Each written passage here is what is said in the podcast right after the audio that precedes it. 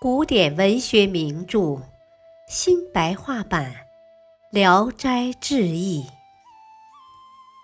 卷一第十八篇《卓蟒》。胡田村有个姓胡的，哥俩砍柴进到深谷里，遇上大蟒，哥哥走在前边，被大蟒咬住，往下吞。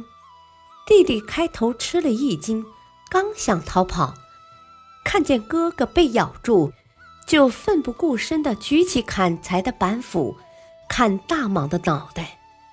大蟒的脑袋被砍伤了，但却还是不停地往下吞人。哥哥的头部虽然已被吞没了，幸而肩膀吞不下去。弟弟急得没有办法，就用两只手拽住哥哥的两只脚。竭力和大蟒争夺，到底把哥哥拽了出来。大蟒也受伤腹痛走了。他看看哥哥，只见鼻子、耳朵都没有了，奄奄一息，快要断气了。他背起哥哥就往回走，在路上休息了十几气，才背到家里，请医用药，养了半年才好。到今天。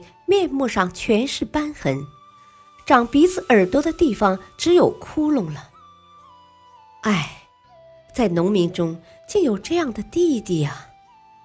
有人说大蟒不能害死哥哥，那是弟弟的德行和义气感化了神灵的缘故。确实如此。感谢收听，下期播讲犬奸。敬请收听，再会。